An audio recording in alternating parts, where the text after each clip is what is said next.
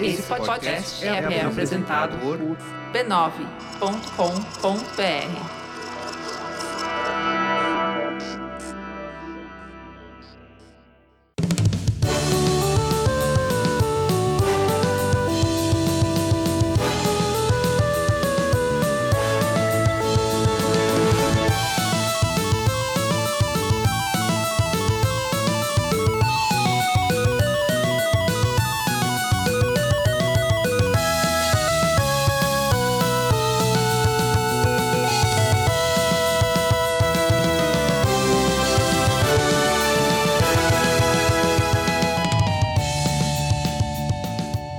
Ao vivo, Poco Pixel número 94, eu sou o Adriano Brandão, do meu lado tá o Danilo Silvestre, tudo bom? Tudo bom, beleza? Maravilha! Qual que é o tema de hoje, Danilo? O tema de hoje é Super Nintendo versus Mega Drive. A gente vai descobrir finalmente, pra todo mundo, é uma decisão definitiva, qual que é o maior videogame de 16 bits de todos os tempos, o Super Nintendo ou o Mega A Drive. gente vai encerrar todas as discussões possíveis no universo A gente conhecido, vai fechar o tema. porque a gente vai usar O único man- a única maneira possível de resolver esse problema. que são os critérios mundialmente aceitos da revista São Games. Num jogo de super trunfo. Na verdade, um jogo de pouco trunfo de, de Super, Pixel. Exatamente. A gente vai jogar aqui, na frente de todos vocês, a gente vai jogar Super Trunfo, versão pouco pixel, pra des- descobrir, decidir pro mundo se o Super Nintendo foi maior do que o Mega Drive. A gente vai ver qual console tem os melhores jogos. Exatamente, através de um jogo de Super Trunfo. Porque é, o- é o jeito correto de descobrir se um videogame é melhor que o outro. É no Super Trunfo. Qual foi a última vez que a gente jogou esse Super Trunfo? Foi no começo da temporada. Foi o segundo episódio dessa temporada. E a gente não era só uma versão treino. Porque agora é jogo. Agora é campeonato. Agora é Copa do Mundo. agora é a FIFA, entendeu? Agora alguma coisa relevante tá, tá valendo. Exato. Agora é- não era só ver quem que joga melhor Super Trunfo. Não, não. Agora a gente vai descobrir se o Mega Drive é melhor que o Super Nintendo ou se o Super Nintendo é melhor que o Mega Drive. Melhor critério, obviamente indiscutível. Não, é indiscutível. E o que, o que surgir do Super Trunfo hoje pub- será publicado. Publix. Publique-se. é a decisão oficial sobre a guerra dos 16 bits. Perfeito. Perfeito? Antes da gente jogar o pouco trunfo de Super Pixel, a gente tem que falar sobre o que mesmo? Sobre outra coisa, Publix. A gonorreia é um, um perigo que a gente precisa estar ciente da gonorreia. É, precisamos todos estar cientes da gonorreia. Inclusive, o Mecenas escreveu pra gente dizendo que sim, a gonorreia pode ser fatal, pode ser mortal. Tá, tá vendo? Com de- determinadas condições, ela é uma doença muito perigosa. Tipo, de determinadas condições. Tipo, você tem gonorreia e atravessa a rua sem olhar. e aí Se passa você um tem caminhão. gonorreia é. e pula do 18 andar, ela é uma doença fatal. Não, é outro tipo de condição de saúde que eu não consigo reproduzir agora, mas não é sobre gonorreia que a gente vai falar. Ah, não? Não, a gente tem que falar sobre o mecenato esclarecido do Poco Pixel. Ah, tá. O que que é o mecenato esclarecido do Poco Pixel? Bom, É, é a chance de pessoas muito esclarecidas ajudarem a existência do Poco Pixel e do seu irmãozinho mais novo, Debate de Bolsa. Olha só o debate de bolso, o filhinho do, do Poco Pixel. Eles são ajudados conjuntamente num mecenato esclarecido e unificado Que uniu o Brasil. que uniu o Brasil. Mas isso é debate de bolsa.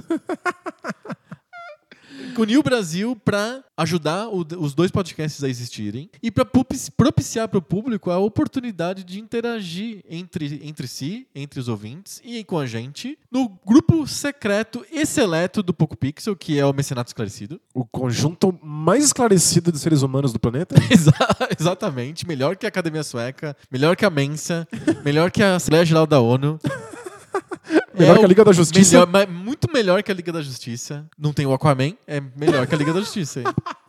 Garantido. É o Mencionado Esclarecido no Facebook. E também pode assistir o- as gravações do Debate de Bolso ao vivo. Olha só que legal. Pois é, interagindo com a gente e mandando suas perguntinhas. Participa lá do Jam Session, que é a sessão de improvisação radical que a gente faz lá no Debate de Bolso com as cartinhas e com as perguntas ao vivo dos mecenas. Pois é. Como é que faz pra ser um mecenas esclarecido? Primeiro precisa ser esclarecido, né? Que Ok. não é pra todo mundo. Ah, mas se você já escuta o Poco Pixel, já é esclarecido.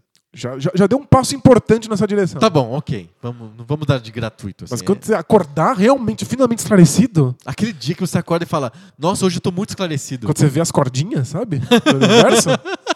Aí Você você, enxerga o titeriteiro? aí o você grande corre titeriteiro?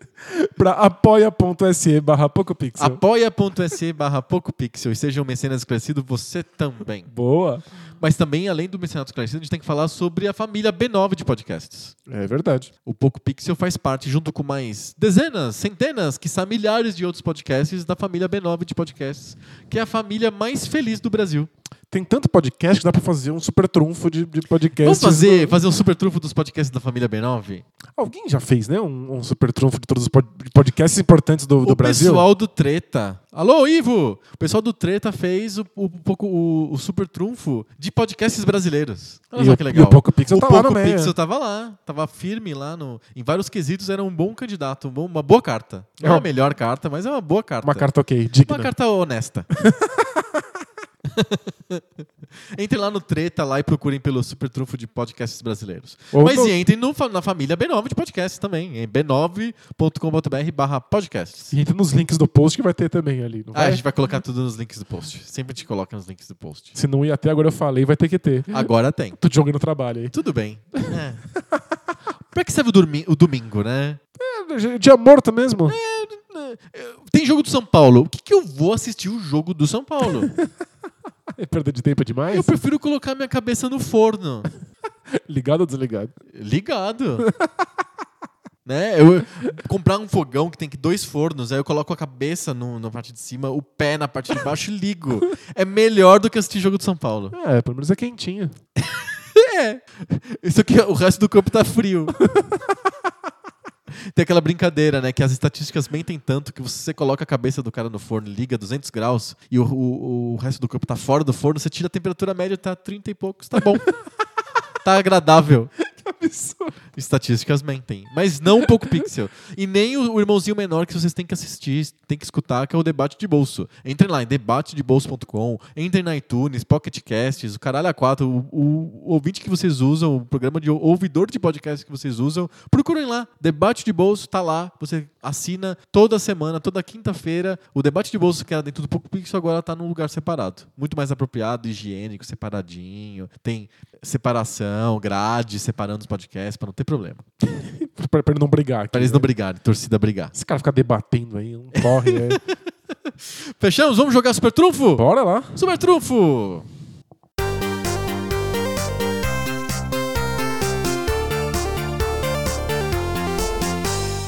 Chegou a hora, finalmente, do mundo saber. Mega Drive ou Super Nintendo? Quem ganhou a guerra dos 16-bit de verdade, na co- no coração do videogame, que são os jogos? Bom, na minha mão tá o deck de cartas do Mega Drive. E na minha mão tá o deck de cartas do Super Nintendo. Então eu tô completamente convencido de que o Mega Drive é o melhor console de todos eu os também, eu tô tempos apostando da geração que- de 16 bits. que o melhor console de 16 bits é o Super Nintendo, tanto que eu tô com o deck do Super Nintendo. Vamos contar como que surgiu o o episódio de hoje? É que a semana passada a Nintendo anunciou que ela estaria lançando em final do ano, em novembro, o Super Nintendozinho.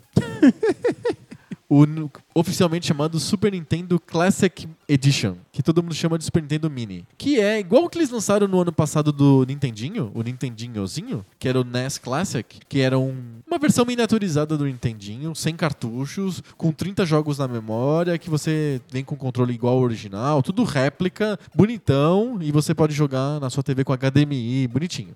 É, o Super Nintendo é o mesmo modelo. né? Eles lançaram o Super Nintendo Classic, que é igualzinho ao Nintendi, o Nintendinhozinho, só que é o Super Nintendo, então ele é réplica do Super Nintendo, ou do Su- Super Famicom, se você quer uma versão japonesa, eu acho mais bonitinha. É bonitinho mesmo. É É redondinho. redondinho e tem os controles coloridos, né? Os botões são coloridos e tal. Na versão americana é do roxo e cinza, eu gosto menos, mas eu acho bonitinho também. E você tem 30 jogos na memória e pode jogar na tua TV moderna, com HDMI, tudo, tudo em casa. E como o console é miniaturizado e o controle é um idêntico ao original, o console é do tamanho do controle. Exato, é muito engraçado. O, con- o con- o console é do tamanho do cartão de crédito, que é a unidade de medida que suplentou, superou o sistema internacional, né? Su- O sistema internacional é uma coisa do passado. Hoje em dia as pessoas medem tudo em cartões de crédito. Caramba, como crescer meu filho já tá medindo 12 cartões de Cartões crédito. exatamente. É a medida universal do mundo adotada depois do sistema internacional. Primeiro veio medidas imperiais, polegadas, pés, depois veio o sistema, inter- o sistema internacional, metros, quilômetros, e agora, finalmente, chegamos à me- à unidade definitiva que é cartões de crédito. O Super Nintendinhozinho, ele é do tamanho mais ou menos de um cartão de crédito, um pouco maior, mas o controle é o original, porque você tem que caber na tua mão, né? Exato. E aí fica um- esse controle gigantão perto do console. É muito engraçado. No Japão, o Nintendinho, o Famicomzinho, ele teve esse problema porque o, ele foi desenhado no Japão, o original, para os controles se encaixarem na lateral dele bonitinhos, ficarem sempre presos ali. É, guardadinhos. Então, né? como eles miniaturizaram o console, tiveram que miniaturizar o controle também. E aí as pessoas reclamavam que não dava pra jogar. Era um controle pequenininho. Era meio estranho de jogar no Caramba, Famicomzinho. deu, deu ruim. é. Mas o Famicomzinho é tão legal, tão bonitinho. Você queria ter só pra pôr na prateleira, né? Eu teria. Mas é comprar do Japão. Nem no Japão é fácil de comprar, porque ele- a Nintendo produziu Meia dúzia. é. Tipo, 12. e aí, tipo, nossa, esgotou! Incrível também, fabriquei 38. É, Então, dizem que o Super Nintendo vai ter mais unidades. Veremos. Vai, vai- vai sair agora no final do ano. Mas não, isso não é tudo. No ano passado, a, a Tectoy já tinha anunciado, e esse ano saiu finalmente, as pessoas que encomendaram já receberam, o Mega Drive Classic Edition, mais ou menos mesma linha do da Nintendo, só que ele não é miniaturizado, Não, ele eu tem um com- tamanho exatamente igual ao original. A car- A carcaça as- é virtualmente idêntica. É né? a- a- idêntico e aceita cartuchos, mas também tem jogos na memória.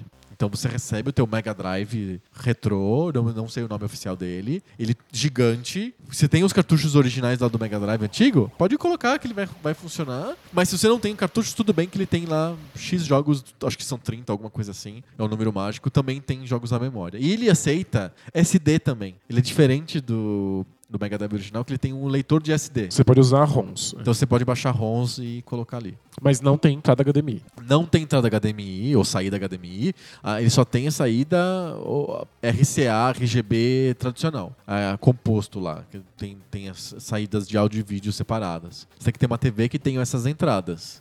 Esteja avisado. É, fica, fica ciente que você precisa de uma, t- uma TV com entrada analógica. Eu não sei se a minha TV, por exemplo, tem entrada analógica, eu acho que não.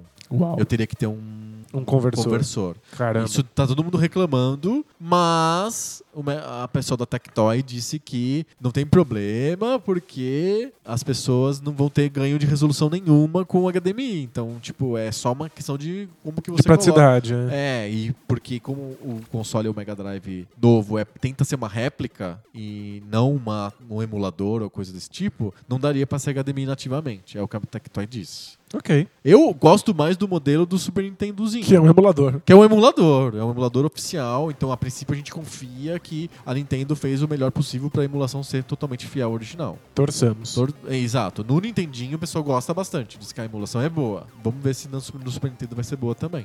Mas estamos usando a lista de jogos. Isso! A gente tá falando tudo isso pra dizer que os dois, os dois consoles foram relançados oficialmente Sim. com uma lista de jogos oficiais. Então nada mais justo que a gente jogue o super trunfo pra decidir qual que é o melhor pa- epis- melhor melhor episódio de podcast não, melhor console de 16 bit com as listas oficiais. Perfeito. A lista da Nintendo e a lista da Tectoy.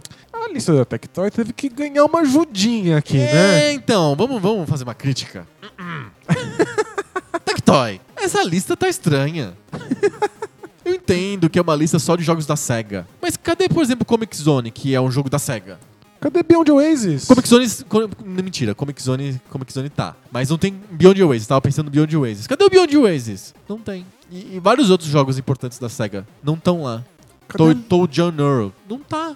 Alien Soldier? É, não tem Alien Soldier. Não tem jogos de terceiros, tipo Gunstar Heroes. Então a gente não pegou a tua lista totalmente, Tectoy. A gente teve que adaptar a lista. Então, a lista do Super Nintendo é exatamente a lista do que foi lançado no Super Nintendozinho. A lista do Mega Drive não. Ela é uma li... é a lista do Mega Drive Retro Edition X, mas com Algum- alguns adendos. improvements. Exato. Antes da gente listar as regras do, do Super Trunfo, a gente tem que fazer menção a todos os nossos ouvintes que escreveram pra gente avisando que a Nintendo tinha lançado o Super Nintendo. Ah, que legal. Obrigado. Vários ouvintes escreveram pra gente. O Lucas Henrique Muniz escreveu pra gente. O Antônio Deguchi escreveu pra gente. O Paulo Miguel escreveu pra gente. O André Anderson Pereira escreveu pra gente. Vários ouvintes escreveram pra gente avisando: olha, a Nintendo lançou o Super Nintendo Classic Edition. Que legal. Valeu. Valeu mesmo. Obrigado por ter avisado a gente. Regras do Super Trunfo? Vamos lá. Como é que joga o Super Trunfo? Então, a gente vai sacar às cegas uma carta e aí a gente vai um escolher em qual critério esse jogo que está nessa carta se sobressai. Isso. E aí, um desses- os critérios são os critérios mundialmente aceitos da Da revista, revista Ação Então, São Games. claro. Que são gráficos, Música, música, jogabilidade jogabilidade, e... storytelling. e legado. É, legado não tinha na lista da Ação Games. Mas a gente, o Poco Pixel absorveu o legado como um critério importante. Acho que nem storytelling, né? Acho que nenhum deles, na verdade. Mas a gente diz, a gente pu- mandou publicar que esses são os critérios mundialmente aceitos da revista Ação Games. É, é- é como eu me lembro dos critérios da revista Ação Games. Isso, na minha cabeça. Na minha cabeça era assim. Era assim, tinha Ah, não era gráficos. assim?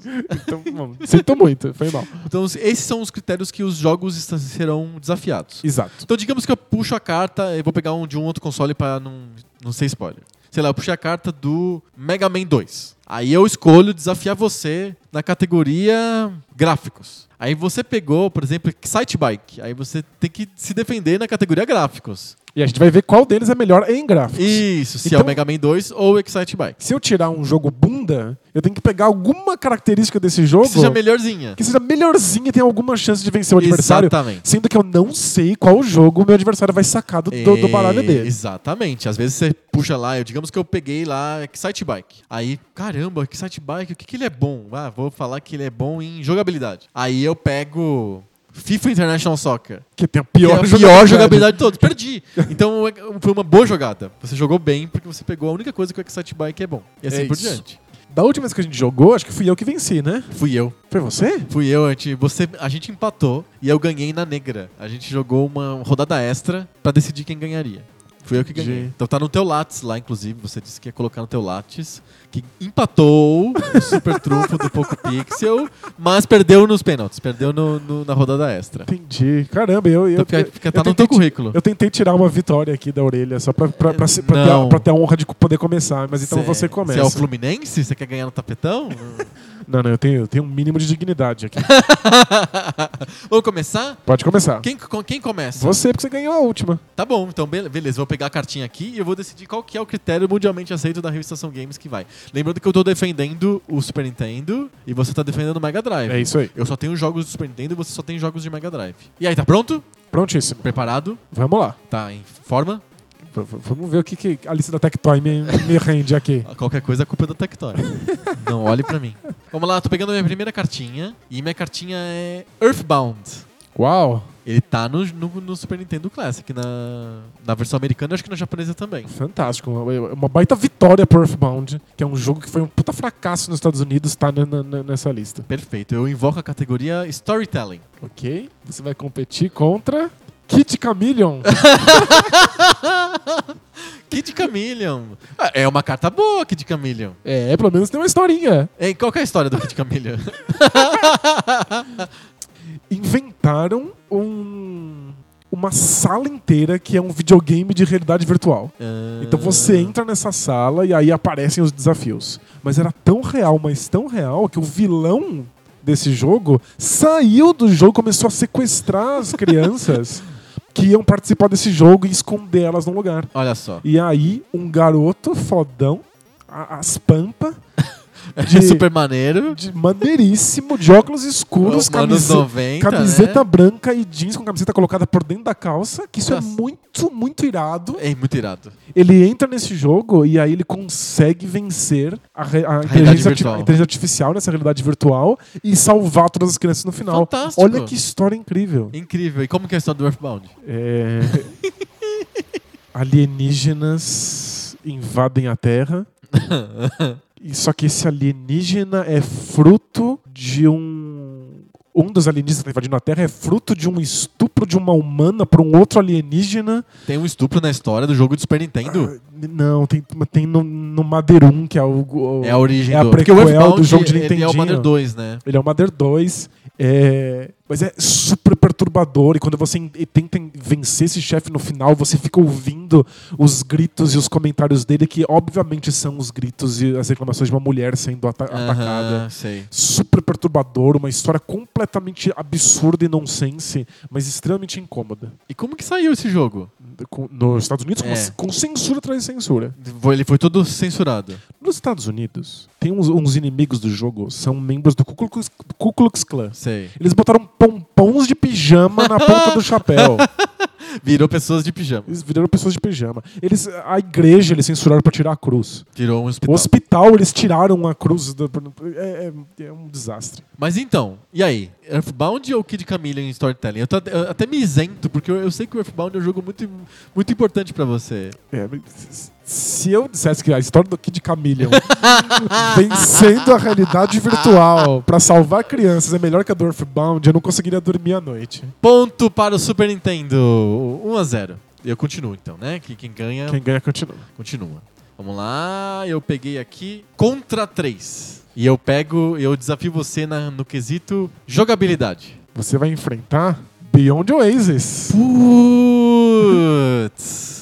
Em jogabilidade? Em jogabilidade. Olha, Contra é um baita jogo de jogabilidade, hein? Bem, bem divertido, muito- muita ação. É, você tem que ser muito rápido, porque é um, é um run and gun super é, avançado e, e difícil. Mas o Beyond Ways tem uma jogabilidade incrível. É E- é. muito delícia de jogar. Extremamente variada. O contra é sen- é sensacional, mas você corre, pula e atira. Isso, é o mesmo jogo o tempo inteiro. Claro, muda às vezes perspectivas e você joga pra cima ou pro lado, pra- aí você muda o- o- a direção de o personagem tá indo, mas é correndo e dando tiro, é isso. É, Beyond Waste tem uma jogabilidade no combate que é sensacional, porque você tem vários golpes diferentes, você pode juntar esses golpes e criar super combos. Tem uma jogabilidade que lida com as magias, tem jogabilidades de puzzle que você tem que resolver os lugares pra conseguir essas magias. Muda muita coisa. Tem jogabilidade é. do mapa, tem exploração do cenário, são milhões de coisas, é uma das jogabilidades mais completas, se não for a mais completa do Mega Drive. Não, não tem como o contra ganhar do Beyond Oasis. Empata o jogo Mega Drive, um a um.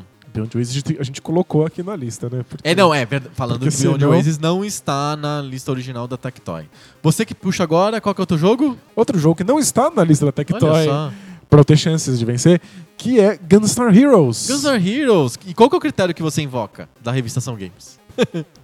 Gráficos. Gráficos? Gráficos. Pois bem, eu acabei de pegar aqui a minha cartinha que é Super Castlevania 4. Super Castlevania 4. E aí? Eu gosto muito dos gráficos do Castlevania do Super Nintendo. Eu também. é. São gráficos bem bons. Eu acho que talvez seja a melhor coisa do Castlevania do Super Nintendo sejam os gráficos. Se eu tivesse escolhido jogabilidade, eu teria Ex- vencido fácil. Exato, porque Castlevania não é. O do Super Nintendo não é um dos melhores jogos do- da série Castlevania. Ou da versão do Super Nintendo. É legal, é bacana, mas eu, go- eu gosto mais da jogabilidade do Castlevania, por exemplo, do Nintendinho, ou do Castlevania do PlayStation. Sem dúvida. O do Super Nintendo é, é mo- é- ele é mais impressionante graficamente do que em termos de jogabilidade. Mas ó, vou de- vou defender os gráficos do Gunstar Heroes aqui. Ah, Que são extremamente coloridos. é verdade? E os personagens são super bem definidos, eles são meio caricatos. Sim. Mas os inimigos e a tecnologia é super detalhada. Tem esse, esse casamento entre Po- o posso caricato. dizer, posso dizer, o Guns N' Heroes pra mim foi uma descoberta tão importante, tão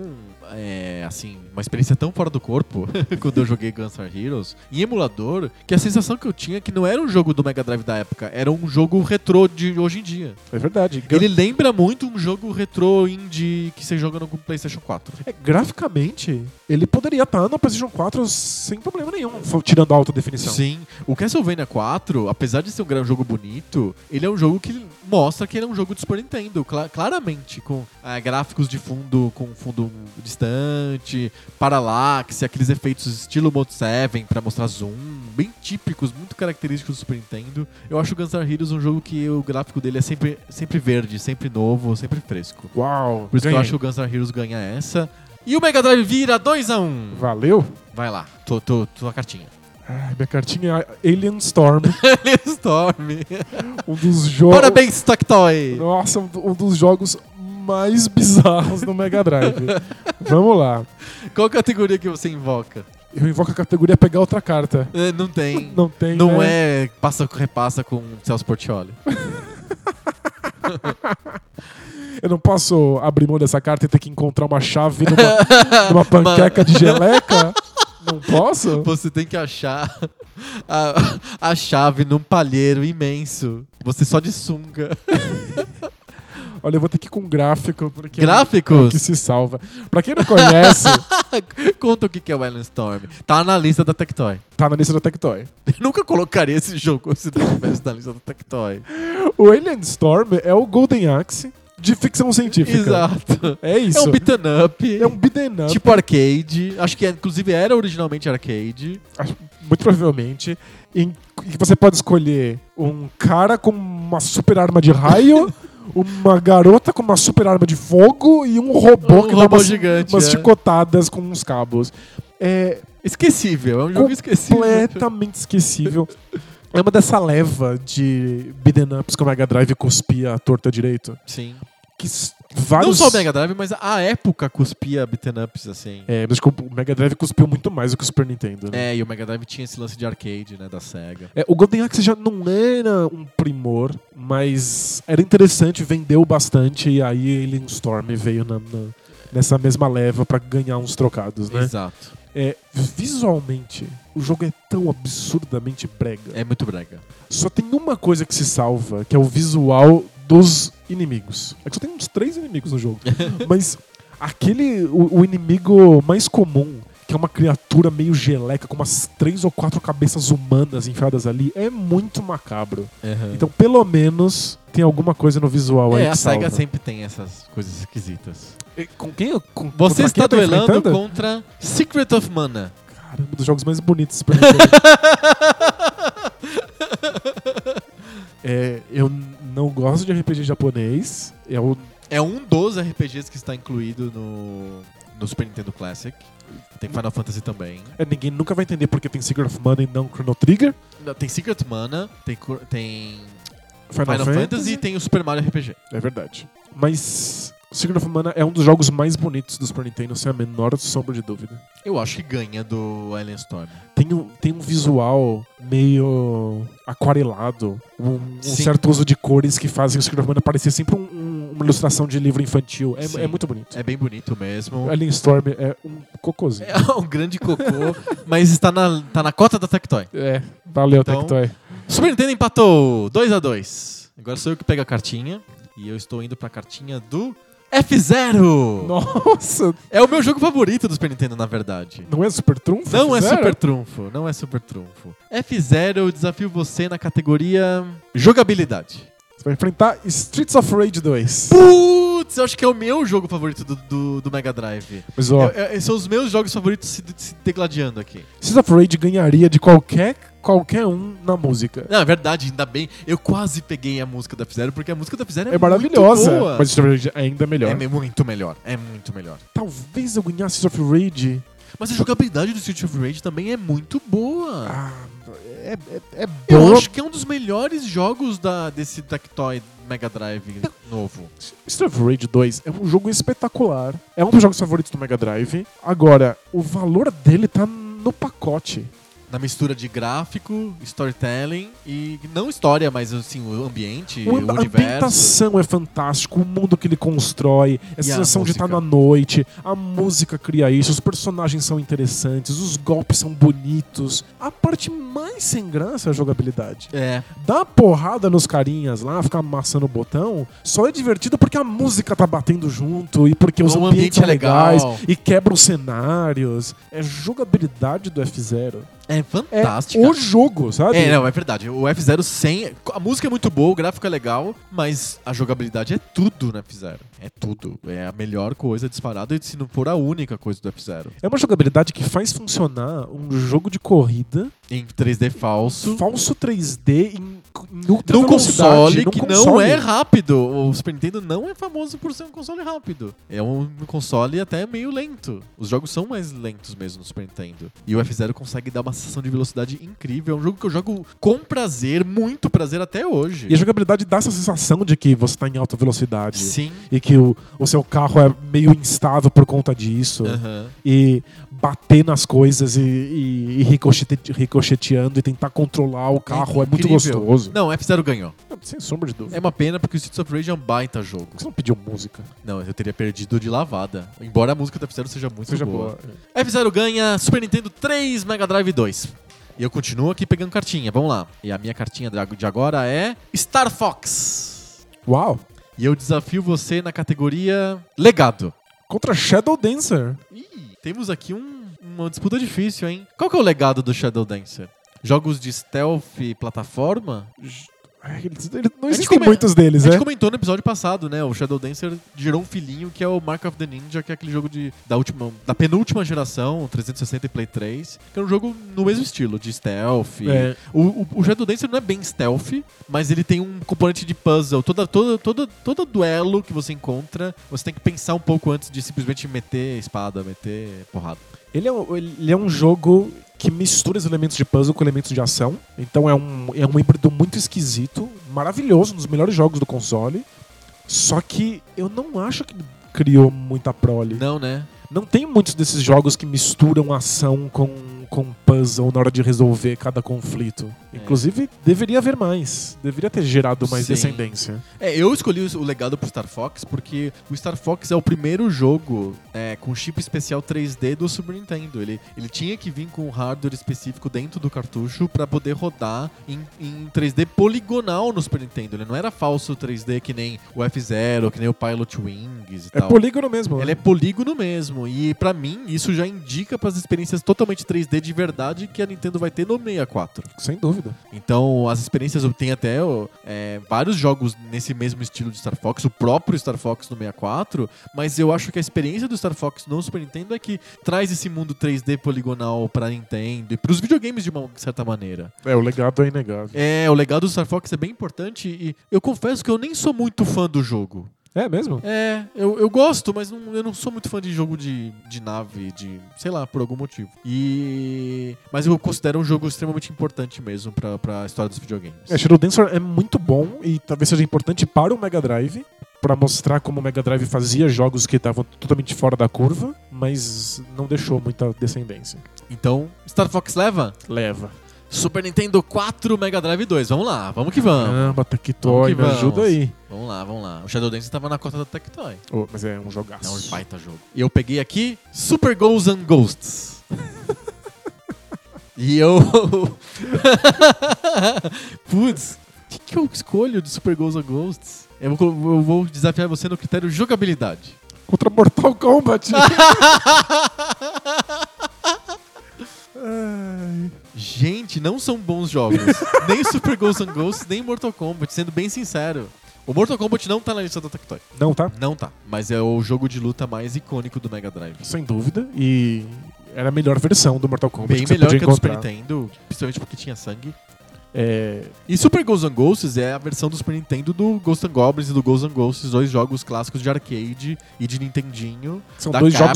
jogos papa-ficha São jogos safados. safados, sem vergonhas. É, eu não, eu não- realmente não gosto dos jogos, eu acho eles divertidos, assim, tipo, engraçado de saber que existem, mas não é um jogo que eu jogue, porque eu acho que ele te trapaceia o tempo inteiro. O Super Ghosts and Ghosts, como é um, um jogo pra Super Nintendo, ele não é tão difícil quanto os jogos, jogos de arcade, nem os jogos de Nintendinho. Mas é um, jogos, é um jogo esquecível, assim, mas é divertido, é ok. É, Eu acho o Mortal Kombat melhor. E não gosto do Mortal Kombat, eu acho um jogo meio fraco, mas eu, acho, o melhor. Mortal mas- Kombat deixou um baita legado. Exato. e Super importante, uma franquia enorme. Em termos de jogabilidade, eu odeio o modo como os golpes do Mortal Kombat funcionam. Sim. Mas pelo menos existem combos e existem combinações. existe alguma coisa, né? Existe é alguma acontecendo. coisa pra fazer né, em termos de jogabilidade que seja minimamente diferente das outras coisas. Sim. Né, o sistema de combos é diferente do sistema que o Street Fighter apresentava. O Super Ghost Guns é de uma jogabilidade igual a trocentos milhões de outros jogos. Há jogos de disponíveis. 10 anos antes dele, né? Eu acho que Mortal Kombat Pronto pro leva Mortal Kombat? Que, que engraçado que o Mortal Kombat essa. Mortal levou. Kombat alguma levou coisa. alguma coisa, e combinou com o Super Guns N' Deu- Ghosts. Tem um Fatality no Super Ghost and Ghost. Exato. 4x3 para o Super Nintendo ainda. Você que pega agora a cartinha Sou eu. e você pegou. Eu peguei Tom John Earl. Toad John Earl, é um baita jogo. E qual critério que você invoca? Caramba, é, é aquela, é aquela carta que não é nota máxima em tudo, mas é uma nota altíssima em todos os elementos. Aham. Eu posso escolher qualquer coisa. Sim, você tá bem na fita aí. Eu nem sei qual que é o meu jogo ainda. Só vou- vou, só vou pegar minha cartinha quando você falar o critério. Eu vou com um legado. Legado. É, Legado do Cho- Toad John Earl. isso. Quer, quer escolher outro critério? Não, tá ótimo. Você tá, tá- posso perguntar? Tá. Eu tô, tô, tô segura. Eu peguei aqui. Vamos lá. Hã? Zelda Link to the Past. eu acho que eu ganhei. Desculpa. Eu gosto muito do Toad John Roll. Eu acho que se fosse jogabilidade ou algo assim, até teria mais jogo. Teria mais disputa com o Link to the Past. Mas legado, Ah, que justo desgraça. legado. É porque o o Tommy John Earl é quem levou pra frente esse é, multiplayer É cooperativo, cooperativo, tela dividida. tela dividida. É um jogo de, av- de- é um adventure, é um jogo de ficar buscando itens e, É um adventure. e usando itens, explorando o cenário. Posso dizer? Eu acho que ele, cooperativamente. eu acho que ele tem, ele, além disso, ele, ele, ele é um tributo tão bonito pro, pros jogos de computador 8-bit, desse tipo de explorar terreno, explorar cenário, num cenário meio isométrico. Ele lembra em tudo esses jogos antigos de ZX Spectrum ingleses, assim, sabe? É um jogo muito legal, Toad to, to, John Earl. E tor- tornar essa experiência multiplayer, colocar duas pessoas pra explorarem simultaneamente um cenário e se ajudarem, e às vezes estarem em andares diferentes do cenário simultaneamente, vai ser extremamente importante pras experiências multiplayer que vão acontecer depois. Sim. É que Puta, Link to the Past, né? eu, eu, Ele é basicamente o Zelda que virou milhões de Zeldas logo em seguida. eu, é, eu, eu Ele sou. teve milhões de filhinhos. É Eu um sou- jogo com muitos filhinhos. Eu sou do time que defende que Zelda é o jogo mais influente de todos os tempos. Sim. E o Link to the Past talvez seja o mais influente de todos, mais do que o original, porque se você pegar milhões de jogos de portátil que a Nintendo lançou, é tudo Link to the Past, na verdade. Esteticamente, sem dúvida, e talvez até os elementos de storytelling. É, é muito parecido. E é um jogo que eu, eu respeito demais. Eu acho que é o Zelda que eu gosto mais, é o Link to the Past mesmo. Levou? Ah, sem dúvida. Então, Super Nintendo 5, Mega Drive 3. Ah, não tá fácil pra ninguém. É, Quer dizer, pra aqui, você é, tá, aqui é o né? Golden State Warriors, entendeu? e eu pego agora Yoshi's Island. Nossa. Lembrando que todos esses jogos que eu tô falando estão no Super Nintendo Classic Edition da, da Nintendo oficial. É só jogaço e o, e o Ghost and Ghost. É, exato. Yoshi's Island, eu vou, vou desafiar você na categoria gráficos. Eu não preciso nem ver a minha carta. Vai. Eu acho o jogo mais bonito do Super Nintendo. É lindo, é maravilhoso. e eh, já riu, nem falou. É, eu- Olha o Thread Beast. Ah. o Altered Beast é uma espécie de super trunfo ao contrário. Ele é o mico do, do Mega Drive. Eu entendo por que, que o Thread Beast era um sucesso na época. Essa coisa de. Pensa pro moleque. É, vamos lá. Um moleque fracassado. magrelo de óculos de 12 anos. Eu, Sei. tô- eu tô me descrevendo. Tá bom. Aí você tem um jogo que você começa com um cara magrelinho, ridículo, usando uma toga. tá. A primeiro carinha que você bate, destaque, É um touro. os piores golpes possíveis que respondem Nossa, pessimamente. é- por que, que eles. uma jogabilidade super Sério, truncada, olha só, a é um pior soco. física. É um soco super perto de você, assim. Hum, Se mal ah, estica o, ah, o braço. O chute é como se você estivesse, tipo, chutando, Chutando latinha. latinha no chão, assim. É, É, chutador de latinha. Isso. tipo, de onde eles tiraram isso? O Atrad Beast é um simulador de chutar latinha Latinhas. na Grécia Antiga com elementos do Japão feudal. Isso. Parabéns aos envolvidos. Parabéns. Mas aí você mata um inimigo dando esse chute de latinha? Você mata um touro com um chute na latinha. Aquilo é um touro, eu sempre achei que fosse um cachorro. Sei lá o que é aquilo, é um boi, É não sei. horrível. E- mas aí eles soltam um power-up e você fica musculoso. É, ele é tão, tão musculoso que a toga que estava vestindo antes não cabe mais, ele a rasga. É, é o, é o Hulk da TV, né? Exato. Próximo inimigo que solta um power-up, você fica mais musculoso e mais musculoso e você vai se sentindo ultra poderoso. Destaque. O jogo precisa te passar essa sensação de progresso. Então você tem que sentir que no começo você é frágil e que depois você se torna super poderoso. Como a mecânica é sempre a mesma, sempre dá esse chute matador de latinhas, a solução tá é chutando camundongo na rua. É, né? a, a solução é fazer que quanto mais musculoso você seja, maior seja a magia, o Hadouken que sai do seu pé que Isso, é, quando um você, chuta. Exato. O chute é o mesmo, mas ele tem uma aura, assim, gigante. Exato. Pra, pra mostrar que você tá evoluindo.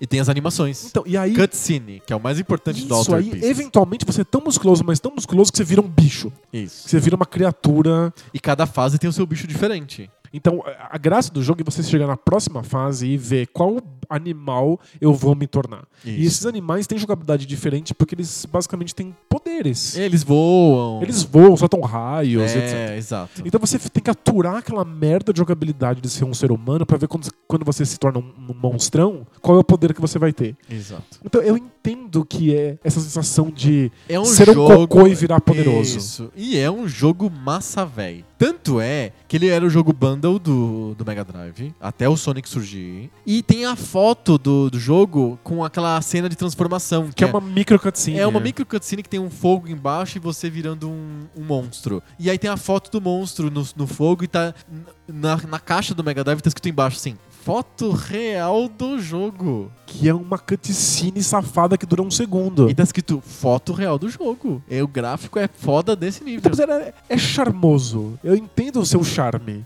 Essa, essa É mistura. vendia Mega Drive. esse, e- esse Japão que não entende a Grécia antiga, tentando. É bizarramente fazer- engraçado. É, é- é engraçado, é charmoso, essa sensação de poder, de monstruosidade. Agora, é um jogo ruim em qualquer ângulo pelo qual você olha. É bem ruim mesmo. Eu- Em gráficos, ele se compara ao Yoshi's Island. Imagina, os gráficos são extremamente banais e toscos. O, ca- o cara musculoso. É muito banal, é só tem o cutscene. Só tem- aquela cutscene é legal É mesmo. legal. Mas o, o- o desenho dos monstros, o desenho desse cara musculoso é absurdo. Parece que o cara tem um monte de tumores pelo corpo.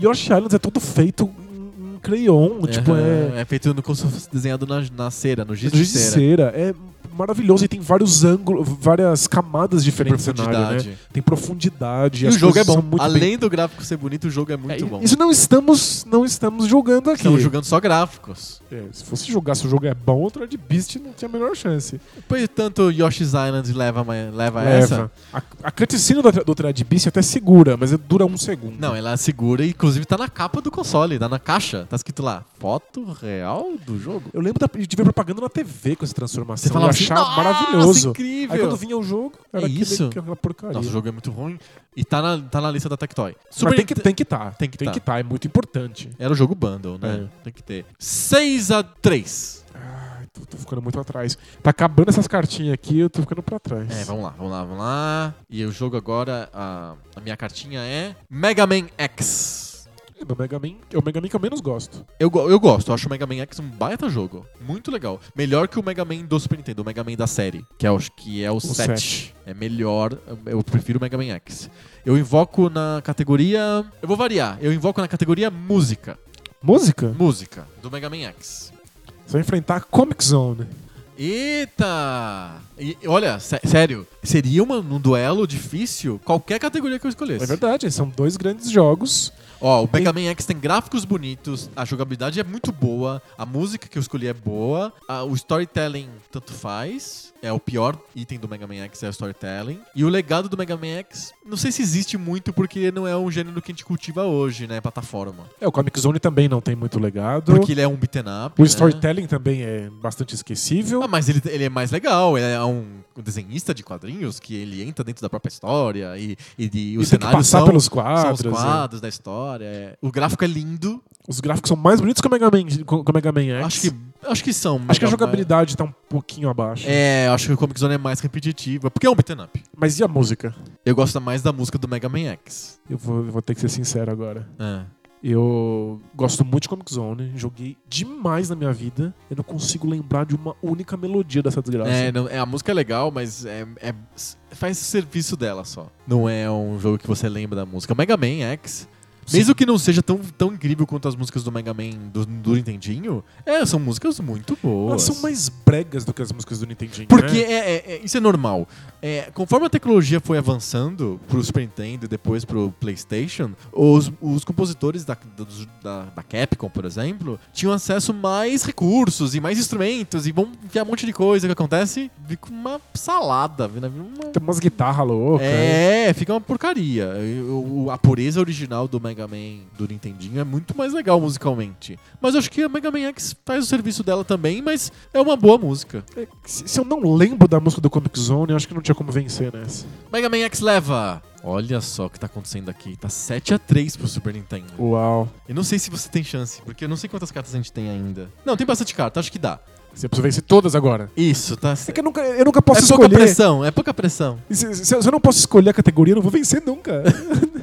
Você tem um super trunfo, pelo menos uma vitória você já tem. Ótimo. Aí, tem- É, eu- aí- aí, a partir dali eu vou, vou fazer a virada, você vai ver. Isso, que aí você vai poder escolher e aí você vai. Vamos vamos lá. Qual Vamos é o lá, seu vamos próximo lá. jogo? uh-uh, Meu próximo jogo é. Street Fighter 2. Nossa. Eu desafio você em legado. É só chablau.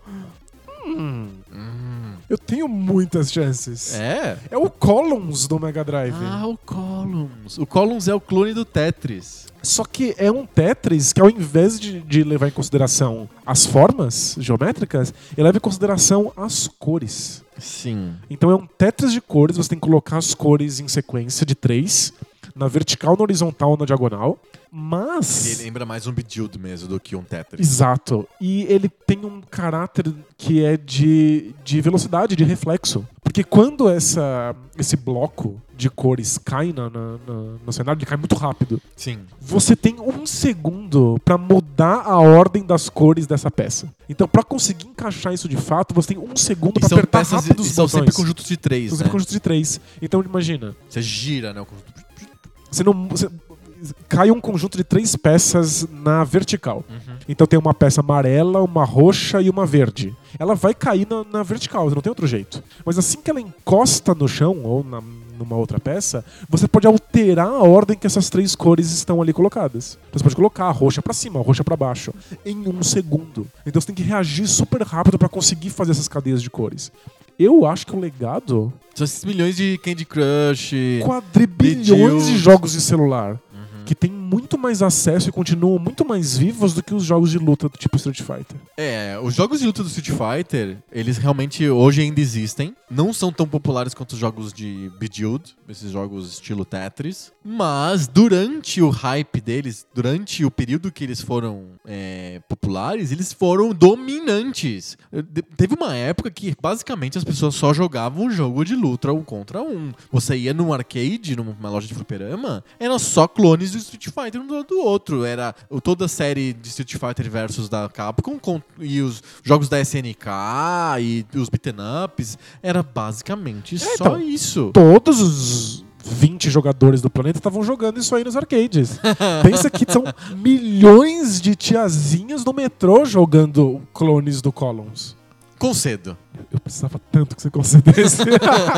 Eu concedo porque eu tenho um carinho muito grande pelos jogos estilo, estilo Tetris. Eu realmente acho que eles são muito importantes e a gente lembra pouco deles. Porque eles não têm uma vida boa nos consoles, porque não são feitos pra consoles. A história do Tetris mostra claramente, ele é um hit no Game Boy, ele é feito pro portátil. Então o Columns existir no Mega Drive é meio engraçado. Mas existem tam- existe também os Tetris de, de Super Nintendo, Nintendo, Dr. Mario e coisas assim. Mas eu, o- ele era bom mesmo, era no Game Gear, por exemplo. Sem era dúvida. onde o Columns funcionava. Mas eu acho que dos clones do Tetris, que existem muitos, o Columns foi o que mais conseguiu mudar a fórmula. Aham, Ele, ele passa a ser sobre um outro tipo de jogabilidade. sim. Ele é menos sobre tem- e- e- e visão de espaçamento geométrico, mais sobre reflexo, sobre pegar padrões. É. Eu, eu, eu, eu acho que esse é o modelo que, que continua. É, Não o modelo Não do o modelo Tetris, de encaixe. geométrico, exato. Só, só encaixe, né?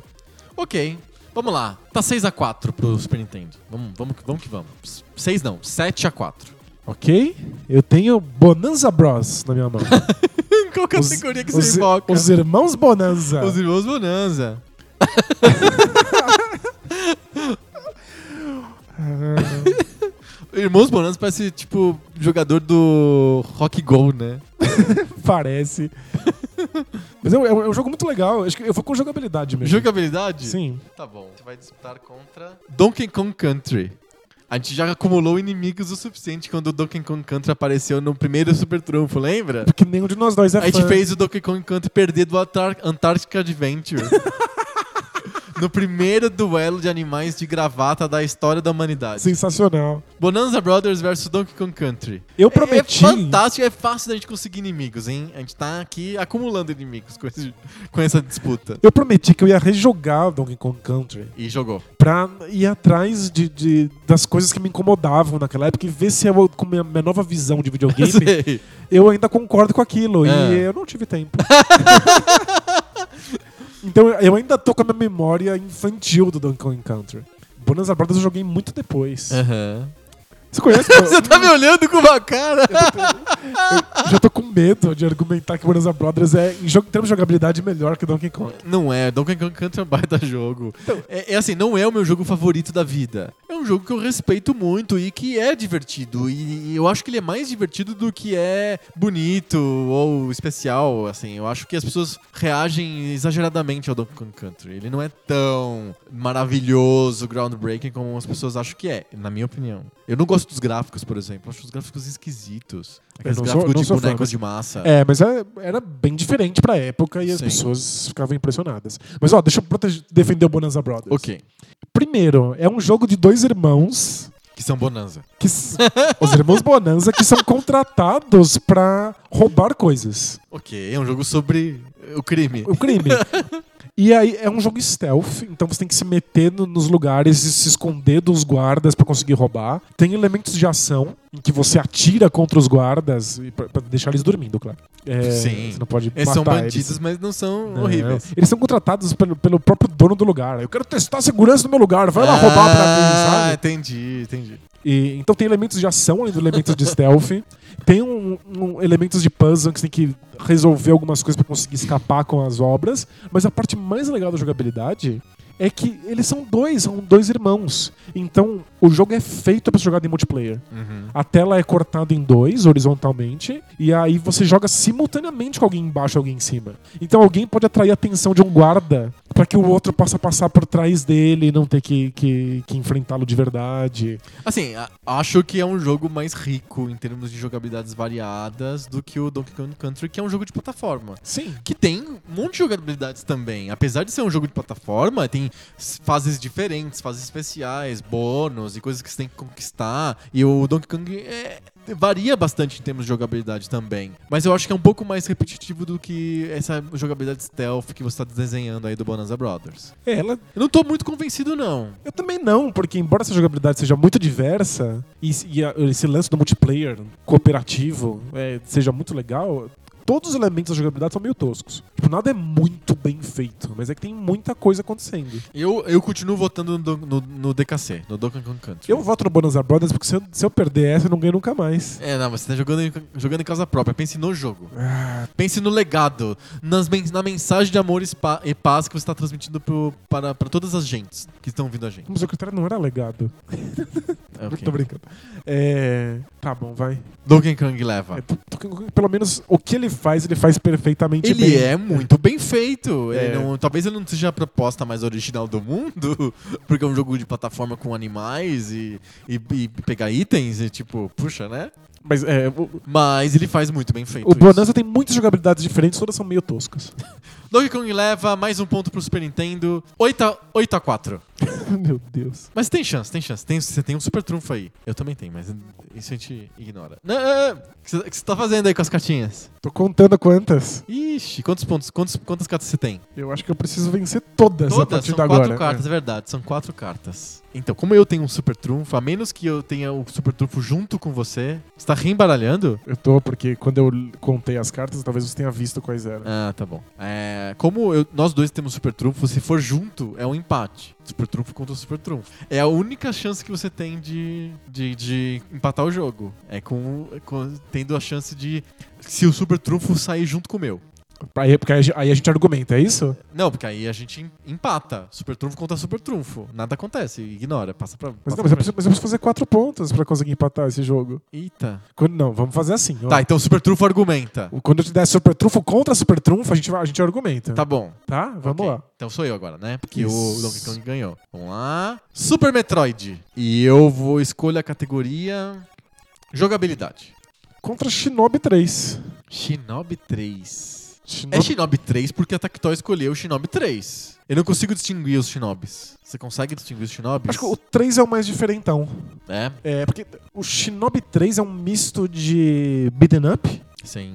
com elementos de plataforma. Ah, tá. Ele é diferente dos outros, então. Ele é, então você, você tem que ficar subindo e procurando itens e procurando coisas, e aí eventualmente quando você encontra inimigos, aí você tem um beaten up tradicional. Porque o, o Shinobi nunca foi um beat'em up. Ele sempre foi um jogo mais de... Ele, ele era um run and gun lento, vai. Você tinha que atirar e jogar com shuriken, e às vezes metralhadora, É, ou às vezes espada, mas assim, não é uma luta que você engaja com os inimigos. É, o o Shinobi 3 tem alguns inimigos que defendem. E aí isso gera uma luta É, maior. ela gera uma lutinha maior. E vo- tem, tem cenários que você não pode sair, a não ser que você tenha matado todos os inimigos da tela. Então eu acho que ele, ele, ele é mais beaten up do que ele é um jogo de ação tipo Ninja Gaiden. Aham. Não, não é tipo Ninja Gaiden que vão surgindo inimigos infinitos. E você bata Você tem que é rapidinho. matar todos eles. É, o jogo é bem lento, mas se- o Shinobi sempre, Sempre foi. foi. E quando você mata aquele inimigo, matou, não tem mais. Ele não volta n- nunca mais. de Não jeito tem nenhum. respawn. Não tem respawn de inimigos. E o Super Metroid é um jogo também n- lento, um jogo de exploração, cheio de backtracking, com uma atmosfera incrível, super única, de entender como que é aquele mundo estranho que você está explorando, as criaturas que vão Um aparecendo. milhão de upgrades diferentes Exato. que mudam a jogabilidade. É um baita jogo, a jogabilidade do Super Metroid é única. Eu vou no Super Metroid. Eu gosto muito de Shinobi 3. Eu gosto da jogabilidade mais lenta dele. Acho gostoso de lutar e ficar pulando. É legal mesmo. É, um- é um- é uma boa escolha da Tectoy. Só que a jogabilidade do Super Metroid. É, a variedade de maravilhoso. coisas que você É. pode fazer com um monte de, de- de upgrades diferentes Sim, é do Super Metroid, né? é Super Metroid. Eu acho que eu já não tenho mais chances matemáticas. Matematicamente, o Super Nintendo foi eleito o melhor console de 16 bits de todos os a tempos. gente continua pra ver o tamanho da sua? ou Não? Claro, o jogo continua. Então- Vamos lutar até o final. Vamos ver. Quem sabe? Não sei. Talvez eu tenha errado a conta. Talvez tenha mais cartas aqui. Nossa, está surgindo cartas! é que a última rodada, é- é- se fosse o GugaCast, a última rodada valeria 5 milhões de Exato, pontos. se passar o repassa também. né? Exato. Mas aqui não, porque A prova aqui da é o- geleca? o Poco Pixel é um podcast sério. E a gente acabou de eleger, de maneira oficial, para todo mundo, o Super Nintendo como o maior console de 16-bit. Calma que esse tapete ainda pode virar. É, aham, tá bom. Vamos lá, eu pego agora Super Mario Kart. Legal. E eu es- desafio você na categoria Legado. Ah, então, Eu, eu poderia ter ganhado. Poderia. É que você escolheu as características que não tem os critérios que não tem a menor chance. Eu peguei, É isso, Alex, sa- isso a gente já sabe, é, isso é saber jogar. eu peguei Alex Kidd do Enchanted Castle. Ah, putz, Alex Kidd é o pior em Legado, porque ele não, ele morreu. Ele literalmente Literalmente virou farofa. desapareceu. é. Tadinho do Alex Kidd, ele tinha tanto potencial. No Mega Drive, ele não teve boa, boa sorte, eu acho. É, ele- Os jogos não são bons. Então, o Alex Kidd do Mega tem problemas de jogabilidade. A física é esquisita, o personagem é pesado, não é gostoso de jogar. Ele dá uns berros muito horríveis. dá uns, ele dá os piores pulos. é- É. É, é, não é gostoso. Mas tem uma variedade tão grande de itens. Sim, sim. Tem tanta coisa que você pode usar. O e mundo é helicóptero, divertido. A moto, a, a capa, o cedro. Tem um monte de coisas. E saber usar isso nos momentos certos é, é um jogo interessante. Sim, sim, é, é- é- é- não, não descarto. É um jogo legal. Eu acho que ele tem que estar na lista mesmo da, da Tectoy, eu acho bacana. Agora, como legado, o jogo virou Não, não tem legado virou- um nenhum. pó. Essa- A jogabilidade que ele propunha desapareceu. Não, a- a- e a SEGA nunca mais voltou pra esse público. E nunca mais voltou pra plataformas em que você usa itens. Ele, fo- a- a- na verdade, a SEGA substituiu esse modelo de, de tentar criar um personagem pelo Sonic e era um modelo muito diferente do Alex Kidd. Muito e diferente. Acabou, adeus, tipo, nunca mais. Uma plataforma completamente diferente disso aqui. Mais um ponto para o Super Nintendo. 10 a 4. E mais uma cartinha. E agora a cartinha é. Super Punch Out. E eu desafio você na categoria gráficos. Que eu, que eu sou hipster. Você vai enfrentar Golden Axe. Eita! Eu acho que é a única categoria que talvez o Golden Axe tenha algum al- jeito de alguma concorrer chance, com é. o Super Punch Out. Golden Axe tem uma jogabilidade super truncada, enquanto o Punch Out é super gostoso. e gostoso. fluido. É, a música do Golden Axe é legal. É legal, é legal, funciona bem. É mais sofisticada do que a do Punch Out, que é meramente a mesma música, sempre todo, toda luta Exato. e tal. Mas os gráficos do, do, do Golden Axe talvez sejam o que vendia o jogo. O Por fato- causa que ele é, se passa numa fantasia medieval estilo Dungeons and Dragons. É, os cenários são interessantes, as- Tem um É. mapa que dá uma sensação de jornada legal. Eu acho que os gráficos os são me- inimigos. É, não o- são super bonitos, mas são bem bolados, assim, são a direção de arte é esperta e ele faz essa apropriação de Dungeons and Dragons de uma maneira bem inteligente. É, é um Dungeons and Dragons disfarçada. disfarçado e não tão genérico quanto outros clones são. Sim. Tem alguma personalidade. Tem alguma personalidade? Eu, eu acho que o Golden Axe faz uma, boa- uma boa figura em gráficos mesmo. E o, o Super Punch Out tem gráficos incríveis. Os personagens são muito divertidos, super bem desenhados, o, são engraçados, os golpes são legais, são mas, variados. mas eu acho que tem menos variedade do que o Golden Axe tem. Será? Ah, tem cinco lutadores? Não, é legal. Tem, tem desde caras fortões de- a- até ah, ninjas que dão chutes na tua cara numa luta de boxe. Mas pensa no design do- do- da- das criaturas do Golden Axe. Pensa naque- na- naquela montaria bizarra que não é nem lagarto, nem, nem, nem pássaro. Muito estranho, mas é, é bem, é bem desenhado, né? Eu acho que tem uma coisa clichê, mas o Super Punch Out também é todo baseado no Meu clichê. clichêzão, é. Ok, tá bom. Eu concedo essa pra não ficar tão feia a goleada. Eu gosto também do, do Golden Axe. Acho um jogo Boa, legal. va- agradeço. 10 a 5. E você pega a última carta. Que eu até já sei qual que é. É, não, os super trunfos não saíram ainda. É agora, Super Trunfo. Pois é, o meu super trunfo é Sonic 3. E o meu Super Trunfo é Super Mario World. A gente tinha combinado que os Super Trunfos se Seria um, vi- viraria um seriam- debate. Viraria um debate. Qual que é a Caramba. categoria que você escolhe, então? Você tem a chance de escolher a categoria, olha só. Nossa. Sonic 3. Eh, Você já sabe qual que é o meu, a minha carta, porque por exclusão. E então você tem a, né, a possibilidade estratégica de escolher decidindo conhecendo o Super Mario World. Os quais são os pontos fracos Então, eu não, eu não consigo pensar em nenhum critério em que o Sonic seja melhor que o em Mario. que o Sonic se- seja indiscutivelmente melhor. A gente pode debater aqui horas sobre os gráficos. A gente pode É debater verdade, verdade. horas sobre jogabilidade. Eu, É, acho que são esses dois só. é, acho que música eu perco e legado eu perco. E Storytelling também. Eu perco no storytelling? Tem- Não, dá pra discutir horas também. É, os dois storytelling são um lixo. Então é que. Eu tava jogando de Super Mario World de novo recentemente. Ah, é?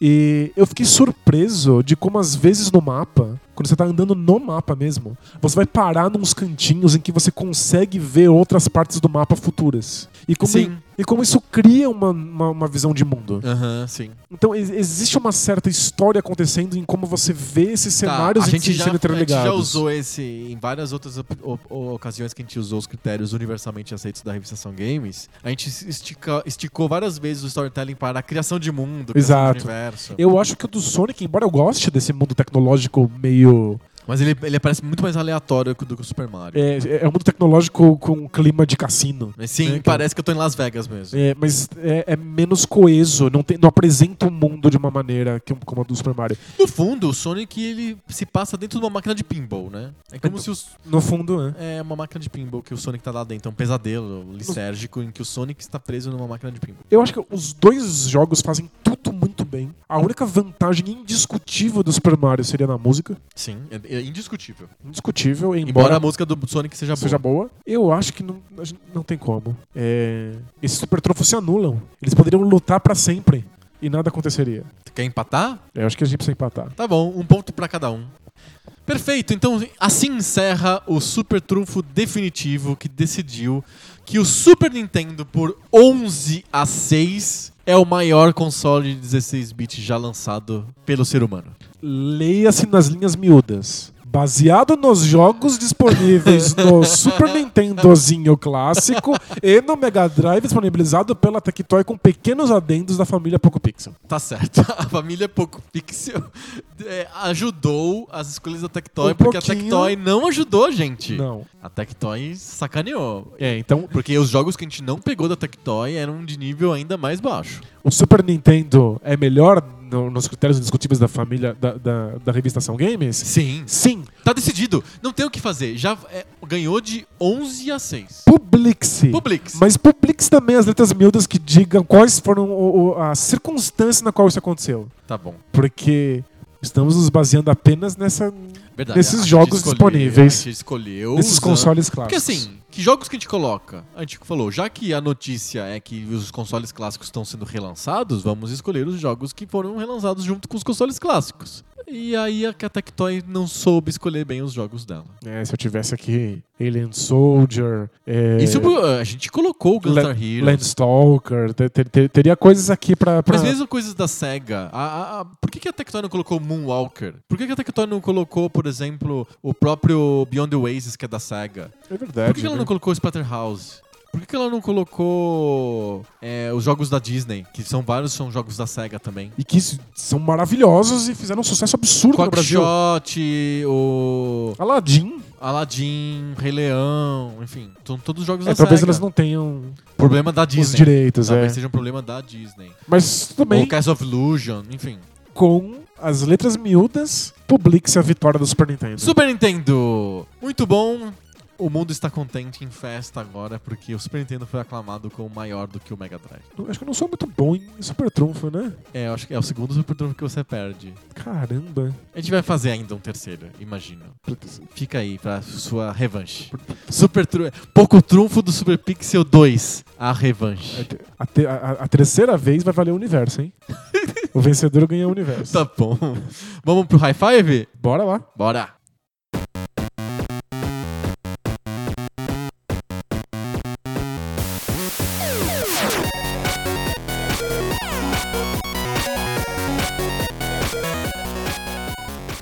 High five! High five. High Five é uma sessão que, do podcast que geralmente fica bem diferente das- do tema original, porque a gente faz listas e comparas, mas como a gente Acabou de como fazer a gente vai listas, fazer né? uma lista gigante, então fica um pouquinho mais parecido com o tema. Mas em geral, o High Five é bem diferente do tema. O tema é discursivo, o High Five é, um- é mais uma lista. A gente muda o tema toda vez. E qual que é o High Five dessa semana? Nessa semana a gente vai dar a nossa lista das franquias mais importantes da história dos videogames. Olha só, a gente não vai comparar jogos, a gente vai comparar franquias. Essa semana sou eu que começo a lista, né? Porque a semana passada foi você.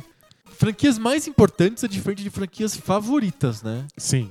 Eu optei pelo critério histórico. Então a gente tá Isso. usando o critério da Ação Games legado. Legado. Aqui, aqui é sobre legado. Perfeito.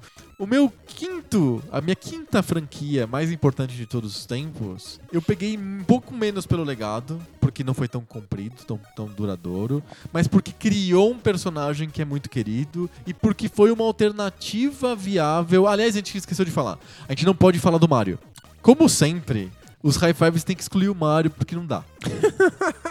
É muita sacanagem. É óbvio que o número um dos dois seria o Mario. É, seria. Tipo, não tem, não tem, não tem graça. Eu ainda acho que nossa lista vai, vai repetir muito. Se tivesse Mario, então já é um número que Exato. é óbvio que vai bater. Vai bater. Então a gente tirou o Mario. Esse número 5 que eu tô listando fez frente ao Mario de alguma maneira. Foi uma alternativa muito criativa que a SEGA surgiu pra combater o Mario. Foi legal por um tempo. Acho que hoje tá mais cansado, mas o personagem ainda existe, é forte. Eu tô falando de Sonic. Pra mim, Sonic foi a quinta maior franquia de videogame de todos os tempos. Foi bem importante pra, pra SEGA. Sem dúvida. gerou um legado interno, fez, teve jogo pra caramba, mas foi principalmente importante na guerra de 16-bit que a gente acabou de, de fazer no Super Trunfo, que o Super Nintendo ganhou. E eu acho que o Sonic fez uma figura bem legal, foi disruptivo, é, é, pelo menos criou uma coisa nova, diferente, porque o Alex Kidd não dava. Pois é, e é um personagem que ainda é conhecido até hoje, tem desenho Principalmente nos animado, Estados Unidos, sim. e as pessoas realmente lembram dele, embora os jogos sejam tão ruins recentemente. Os jogos novos são ruins. Tá, Os todo jogos- mundo, tá todo mundo animadíssimo que tá saindo um Sonic novo, Aham. que é completamente old school, como se fosse feito no Mega Drive, inclusive não só em jogabilidade, mas também nos gráficos. E Sim, sim. E pro- provavelmente música também. E eu acho que é uma boa sacada, porque os jogos do Sonic 3D, quando ele fala com humanos e. Não é legal. Não. Não são legais mesmo. Eu espero que o Odyssey não, do, do Super Mario não caia nesse mesmo problema. O Sonic é meu número 6, Ah, olha só, ele não entra na sua lista. não entrou na minha lista. O Sonic é meu número 5. Qual que é o seu número 5? O meu número 5 é Street Fighter. Olha só. É uma franquia que popularizou os jogos de luta, Sim. inventou os jogos de luta como nós conhecemos hoje. Total. Ele Crio- não inventou porque já existia Yar Kung Fu, eh, International Karate, esses, esses jogos assim, mas eh, sem dúvida nenhuma foi o Street Fighter 2 que popularizou o gênero. e popularizou o uso de analógicos do jeito que é usado agora, os, Sim. os golpes especiais que você não tem como saber quais são, você fica lá O experimentando. Hadouken, ele criou a meia-lua. A meia-lua, o Hadouken, os movimentos que você faz para que os- o, o- o personagem faça os seus movimentos na tela. Sim. É, é uma franquia gigantesca e por algum motivo que ninguém nunca vai saber explicar. Esses personagens ficaram Que famosos. e icônicos. engraçado. O Ryu, o Ken, o Blanca. É um karateca que, que rasgou as mangas. É um, um ser mutante E tem um outro cara verde. igual a ele que rasgou as mangas também. Exato, é um, um yogi lutando kabaddi, cuspindo fogo nas pessoas. nada faz sentido, os personagens são completamente aleatórios, mas eles têm algum charme, Tem um, pegou. tem um charme, tem, tem, tem um charme sim. E as pessoas realmente conhecem e lembram, e é uma das maiores franquias de todos os tempos. Sem dúvida. Tanto é que é o meu número 4. Jura? É, Street Fighter. e eu, e eu, quando eu anotei, eu coloquei aqui: Street Fighter e a linha Versus. Porque o Street Fighter em si, se você pensar, tem poucos jogos. Tem cinco jogos. Sim. Você descontou o primeiro, que ninguém lembra. Então são quatro. O dois, o três, o quatro e o cinco. Aí tem um, um, os, É, os tem os- dois e vírgula uma É, tem os coisa. turbos, hyper, os zíper. É, não sei o quê. Mas o Tem- Street Fighter em si. Tem é- os zeros. Tem né? o zero, o São- alfa. O alfa, é. Então tem tipo, não, não, não- não é uma linha tão comprida, mas a linha Versus é imensa. Tem tudo quanto é coisa de Versus. Tem vários Street Fighter versus algu- alguém, tem vários Marvel versus alguém, Capcom versus alguém, SNK junto com Capcom, tem va- versus Tekken, tem versus milhões de coisas. Sim. Então a linha Versus eu juntei com a linha Street Fighter e considerei a quarta mais f- importante franquia de videogame de todos os tempos. Boa. E foi dominante na época e até hoje ainda é muito querida, muito lembrada e ainda existe e tem campeonato e é muito forte mesmo. Bacana. E o seu número 4? Meu número 4 não inventou o gênero. mas- Igual Street Fighter. É, mas chupinhou o gênero de uma maneira que colocou ele dentro do, do imaginário dos jogadores. Eu tô falando de Resident Evil. Olha só. Alone in the Dark inventou o survival horror da maneira como nós conhecemos. Inclusive, Alone in the Dark tá lá no- na- na minha décima colocação da- das Aham. 10 franquias. Sim.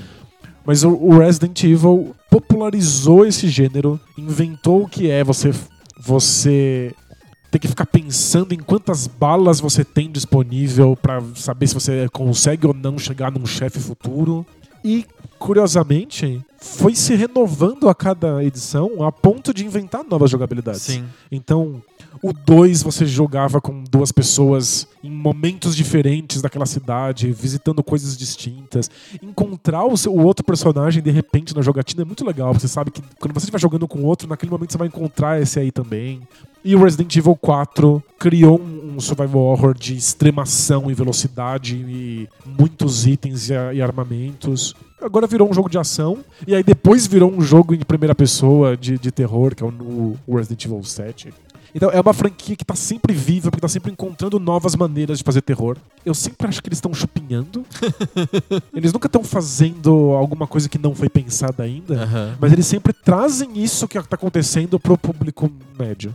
Já tem um monte de jogos novos fazendo fazendo terror em primeira pessoa há muitos anos. Mas as pessoas vão realmente entrar em contato com isso quando o Resident Evil Resident faz. Evil. Perfeito. Ele é meu número 4. Muito bom. É bem lembrado. Não tá na minha lista. Não? Não, não tá na minha lista. Meu número 3 é uma franquia que meio que morreu, é uma pena. É uma franquia que foi muito importante para todos os jogadores até meados dos anos 90. Meio que foi esquecida porque o gênero dela foi meio esquecido, mas que é uma das minhas franquias favoritas. Talvez seja a minha franquia favorita, mas como eu tô falando de critério de importância, ela tá em terceiro lugar, eu tô falando de Mega Man.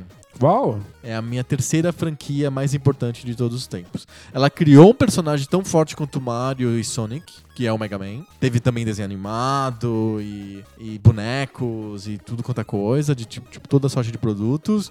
E os jogos, apesar de serem bem concentrados na primeira geração, que é os jogos de Nintendinho, são muito bons, muito interessantes. Não são variados, porque a fórmula da franquia é bem, bem travada. O Mario consegue variar muito mais quando entra no 64, por exemplo. É, ele varia bastante a fórmula, embora os outros jogos sejam mais parecidos. O Mega Man não, ele cria a mesma fórmula. Tem- depois a Capcom ten- tentou fazer Mega Mans diferentes, RPG do Mega Man, RP, Metal Gear do Mega Man e coisas desse tipo. Não rolou. Os bons mesmo são os jogos de plataforma, mas são tão bons e o personagem é tão bom. E ele entra no Marvel's Capcom, ele entra no, no Power Stone, ele entra num monte de jogos da Capcom como um todo, que eu acho que o Mega Man é um, um personagem maior que a franquia. Mas mesmo assim, é- ela é a número 3 da minha lista. É, se fosse pra personagem, o Mega Man estaria, sem sombra de dúvida, na minha lista, perto do topo.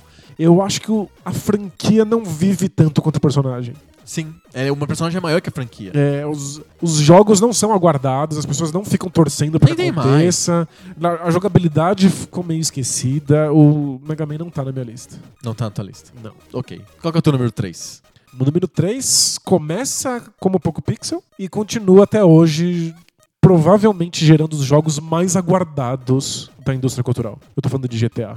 Ah, olha só, GTA. O primeiro GTA, que no fundo é um, um jogo completamente abstrato. De é, labirinto. é um jogo de labirinto em que você fica fugindo de coisas e batendo em, em pinos e ganhando pontos. Inclusive, GTA original dá pontos. Sim. É um, um Jogo jogo. Pac-Man. É um Pac-Man com automóveis e só que a camada de tinta pintada em cima criou o charme e o Sim. universo. Então as pessoas queriam ver mais desse mundo em que crimes são cometidos e pessoas são atropeladas. E aí GTA 2 levou isso pro futuro. E aí GTA 3 levou isso pro passado. E aí as pessoas começaram a querer saber qual é o mundo em que o- em qual o GTA vai existir. E são os jogos mais esperados de cada geração. São Bem os, provável. os jogos mais vendidos, os, os jogos que criam mais hype, mesmo quando eles não são verdadeiramente inovadores ou competentes. Eu sou muito fã dessa GTA. É, são dos jogos modernos que eu sempre jogo, sempre espero. Como, como você falou, são jogos aguardados e tal. Eu sempre jogo também, sempre me decepciono, mas jogo mesmo assim. Eu jogo mesmo assim, eu, me- não, eu não me decepciono, eu, eu curto, e não, mas eu não, tenho, eu não guardo tantas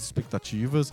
Eu acho sempre divertido, a direção é boa, a história é legal, as falas são engraçadas, bem É, escritas, bem a dublagem escrito, é é. boa, bem feita, a atuação é boa. Mas não tá na minha lista porque não considero o GTA um jogo pouco pixel. Mesmo nas, nos prim- nas primeiras encarnações, Ah, o primeiro GTA é sem dúvida. Não, ele é Os muito dois pouco primeiros pixel, mas, são, não, é. mas ele não tem nada a ver com os jogos que vêm depois. Os dois primeiros é uma coisa, os outros, os outros todos são outra coisa. E a gente lembra do GTA pelos modernos. A partir do, sei lá, do Vice City, do San Andreas, do... Entendeu? Do- Ah, mas são dois pouco pixels que criaram a franquia. Tudo bem, mas é, eles são muito, dis- muito diferentes. É, não, não carregam muita coisa do que era o jo- o GTA antes e o GTA agora. Hoje a gente pensa no GTA como um, um jogo de mundo aberto, de aventura e tiro e crime. Não lembra que tem carros. O carro é uma parte pe- pe- pequena até do jogo. Claro que você gosta de dirigir os carros dentro da cidade. Mas não é sobre isso, não é um labirinto de, de automóveis que nem era o GTA original. Então por isso que eu acho o GTA incrível, gosto demais, mas não é pouco pixel pra mim. Por isso que ele ficou meu número 6, vai. Justo. Meu número 2. Muito provavelmente meu número 2 é, o meu- é o seu número 1. Um. É, eu tô falando de Zelda. Zelda é uma franquia muito importante e muito duradoura, porque a gente continua falando de jogos novos do Zelda com- e aguardando ansiosamente até hoje. E eles, ah, diferentemente do GTA, eles não revolucionaram a franquia, eles são basicamente o mesmo jogo. Pode Os gráficos podem ter mudado, pode ter mu- variado muito o gráfico do Zelda 1 do Nintendinho pro Link to the Past, depois pro Zelda o- Ocarina do 64 e agora o, o- o- o Zelda do Wii U e do, e do Switch. Mas no fundo é o mesmo jogo. É sobre explorar o mundo, é sobre encontrar itens, é sobre evoluir, sobre encont- explorar os lugares diferentes. O Zelda ele é o típico exemplo de uma fórmula muito bem, bem feita que sobrevive ao tempo e que mantém pode ser atualizada sem perder a essência. Esse é para mim é o, o critério que torna o Zelda a segunda maior franquia de videogames de todos os tempos. E ela sempre é atualizada de uma maneira que não aliena os jogadores anteriores, Não, eles continuam gostando. mas apresenta sempre algum novo elemento. n- Nem sempre, mas na maior parte das vezes, um elemento completamente inovador que vai ditar como os jogos desse gênero vão ser feitos. Sim. Eu defendi já, "Ah, o Zelda é o jogo mais influente de todos os tempos. Eu confesso que eu nem me divirto tanto assim jogando Zelda. Aham. Eu não sou um grande fã, não tenho bonequinho do Zelda em casa ou coisas do tipo, mas eu jogo sempre com um fascínio incrível de como aquele game design é impecável Sim. e criou tudo, tudo aquilo que eu conheço, tudo aquilo que eu gosto. Perfeito. É o meu número um. É o sem teu sombra número de um. dúvida. Perfeito. A- Achei muito engraçado você já saber disso com antecedência. É, eu já sabia e você já tinha falado que o Zelda era o jogo mais influente de todos os tempos também. Então pra mim tava bem claro que o Zelda era o teu número 1. Um. O Zelda é o meu número 2. Qual que é o teu número 2? O meu número dois também nasce em Poco Pixel e Aham. continua até hoje, e talvez como a franquia que mais venda jogos. Sim. Você já imagina o que é, né? Sim. Eu tô falando de Pokémon. Ah, não, não era o que eu tava pensando. Não? Não, Pokémon é completamente Poco Pixel na origem. não, e muito pouco pixel, e é pouco pixel de verdade até hoje, eu acho. Ele tem É, a acho mesma que é- essência. O Pokémon foi o que mais demorou pra mudar, Mudar. as suas, as suas Sim. regras, né? Agora começou a ser um pouco 3D Sim. e começou a ter um pouco mais de elementos e multiplayer e online e essas coisas, mas na, na prática o jogo ainda é igual desde o Game Boy Classic. E poderia ter sido um jogo de Nintendinho. Sim, total. Sem nenhum problema, Nenhum poderia ter rolado problema. no Nintendinho. Nenhum problema. Já pensou que teria feito com o Nintendinho? Nossa, Engraçado. seria incrível. Mas é que parte da graça tava no fato de ser portátil. Mas quando estourou, quando o Pokémon realmente virou aquela febre, as pessoas jogavam no emulador, sentada Sim, lá em no casa. computador. computador, como, como se fosse um jogo de console Sim. convencional. Então, O importante é pegar todos. tem, tem que pe- é a coisa que mais pegar. viciante. é. Esse, explora, a exploração de mundo, não saber quem são os pokémons e o que eles vão virar, e fazer essa, essa experimentação, é, a sensação de coleção, E de evolução. de evolução, de botar eles pra, pra- pra se pegar de porrada, o que é completamente antiético, mas ok. Rinha de Pokémon. Pokémon é uma das maiores franquias e vai continuar sendo. Tipo, Pokémon vai ser a coisa que os meus netos vão jogar loucamente nos consoles holográficos de 2059. Bem provável. Pokémon é impressionante mesmo. Mas não está na minha lista. Que absurdo! É, não tá na minha lista. Ele é o número 6, junto com o. um monte de outros jogos. Tudo que você não pôs lá no É, número põe 6. No número 6, exato. O número 6 é. é é que, nem- que nem coração de mãe, cabe tudo. Qual é a sua justificativa pra não ter Pokémon na lista? É porque eu sinceramente não considero o Pokémon como uma franquia, mas eu considero o Pokémon como um jogo. É o mesmo jogo que eles só relançam, é um remake do remaster. Que absurdo, não? É, na minha opinião, ele não gerou coisas novas, jogabilidades diferentes e você vai ficar brincar, você vai ficar muito puto comigo, mas muito, muito, muito, muito, muito puto comigo, porque eu acabei de falar isso e eu vou falar meu número um, Que vai ser exatamente isso aí, que né? é basicamente só isso. Parabéns pela seu, Minha coerência, minha né? coerência. é. Eu sou muito coerente, mas aqui Pokémon eu acredito que ele fica num, num nicho mais portátil e, e eu acho que eu tenho uma prevenção pessoal com Pokémon também, por isso que eu não coloquei ele na lista. Justo. É é culpa minha, não do Pokémon. Qual é seu número 1 um que eu quero- já quero te tacar sapatos? Você vai ficar muito bravo comigo, mas você vai vai ficar muito puto comigo. Fala. A minha franquia mais importante de todos os tempos, na minha opinião, não, não é Double Dragon, não é Battletoads, não é nada disso. Aham. É FIFA. Um jogo genérico de futebol. Um jogo genérico de futebol que é refeito todo ano. Eu tô Mas- muito puto. É, eu sabia que você ia ficar muito puto. Justificativa é: o FIFA é a única franquia de videogame que não pertence ao videogame. É a franquia de videogame do mundo real, das pessoas comuns, do everyman. O FIFA é o que aproxima o videogame da- das pessoas. Muito mais do que o Mario, mais do que o Sonic, mais do que o Zelda, o Pokémon. Men- talvez o Pokémon seja meio perto disso. Mas o FIFA é o que é o- a língua comum, é o que as pessoas comuns falam. O FIFA é o que conseguiu trazer o videogame, sa- sair do videogame e ser muito mais do que isso. E é um jogo que vende ridiculamente bem, mais do que todos os outros jogos todo ano desde 1994.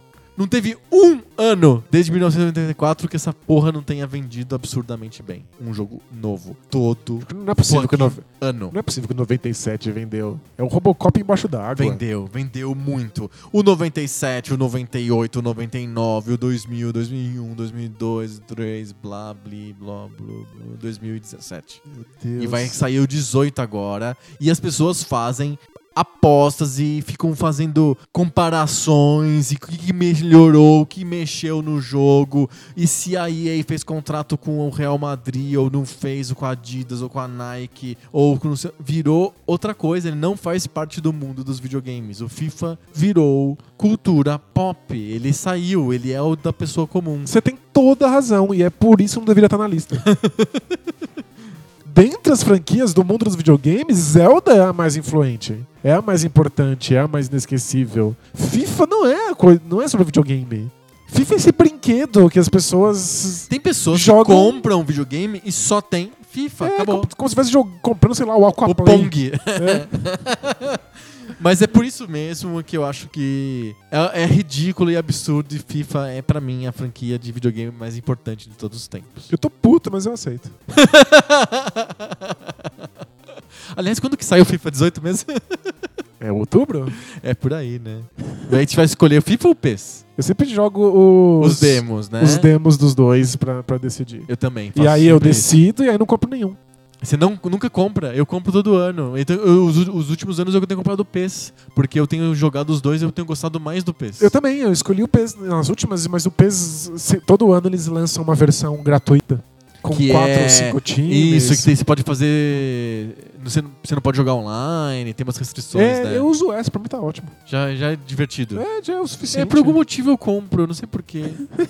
Eu não, compro Porque você na- pôs- eu não compro no lançamento. É pra ser coerente aí, já que você botou no número um da sua lista. É porque é importante. Se eu falar com todas as pessoas que eu conheço, as pessoas compram FIFA, jogam FIFA, ou PES, mas o PES não muito. No Brasil, principalmente, o FIFA é avassalador. As pessoas querem o FIFA. Eu não sei, acho que o peso mudou um pouco as coisas nos últimos dois anos. Nos últimos anos, sim, É. né? Nos últimos dois Acho que anos, o eles, peso tá... eles se forçaram a ter crescendo as franquias brasileiras, ter o- os times daqui, a Libertadores. E vendeu muito na Europa. É por causa da Champions League. Eles É. têm, a, eles têm o- a licença da Champions League, né? O peso. O FIFA não tem. Vamos ver nesse ano aí. Interessante. É isso. Foi- Foram listas bem diferentes. Completa, que absurdo. Foram muito diferentes. Eu acho, acho que a gente ia repetir quase tudo. Não, não, foi bem diferente. Sempre tem mesmo. você pra fazer uma lista louca aí. É, não. Pra dar uma a- variada. É, eu gosto de variar.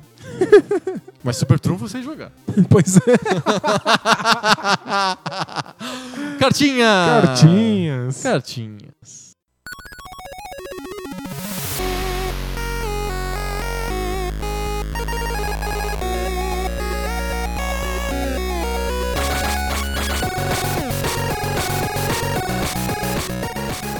Cartinhas! Cartinhas. Cartinhas. Semana passada a gente falou sobre a morte do autor, sobre o conceito de autoria em videogames.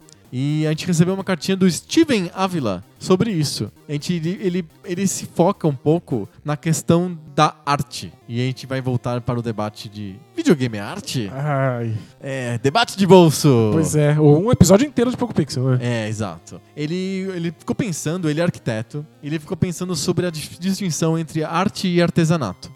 Porque a gente falou muitas vezes durante o episódio de Morte do Autor que os videogames originais, os, os Atari, da Activision, etc, etc, eram uma- obras de artesanato. O cara sentava em casa e fazia do começo até o final e, e saía o jogo. Sim. Com a- Com o jeito dele, o estilo dele e tal. A gente usou muito a palavra artesanato. E aí ele ficou meio bolado, assim, ficou meio pensando, o Steven, se o artesanato, ele não é autoral, né? O artesanato não é autoral, autoral, então não é a arte. Como que a gente coloca os videogames da Activision como artesanato e não como arte? Já que eles são autorais. E o artesanato não é autoral. É, ma- o problema é a palavra. É a palavra. A palavra deu ruim. Por- Ele, ele cita, por exemplo, o tatuador que copia a imagem de um catálogo, ele é um reprodutor, então ele é um artesão e não um artista. Arquitetura é o quê? É arte, Nossa. artesanato. Arquitetura é outra coisa. E aí ele, ele fala que a arquitetura, pra ele, é o melhor paralelo entre os games de Atari e de PlayStation 4. Os, a- os games de Atari, pra ele, são mais artesanato. Mas ele considera como, a- como os games caça-níquel como artesanato e os games autorais como arte. Ok? Ok. E o, P- o PlayStation 4 é mais arquitetura, porque tem milhões de pessoas envolvidas e cria uma grande obra, mas você re- reconhece em alguns momentos o autor, etc. Assim como na, na arquitetura você tem o grande cara que fez o projeto, mas você não reconhece o cara que pintou a parede, o eletricista, então. Tá, vamos lá. Vamos lá, Pre- tem muita coisa aqui. É, primeira parte do artesanato. É, palavra, é taxonomia.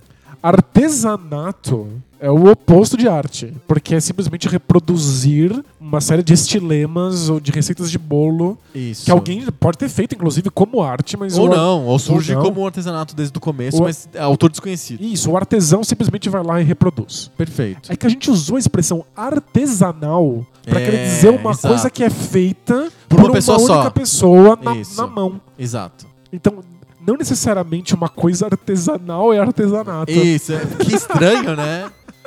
Vamos Bizarro. chamar de arte, porque ah, se o cara pinta um quadro, ele também faz com as próprias mãos. Seria o trabalho de pintar um quadro um trabalho artesanal?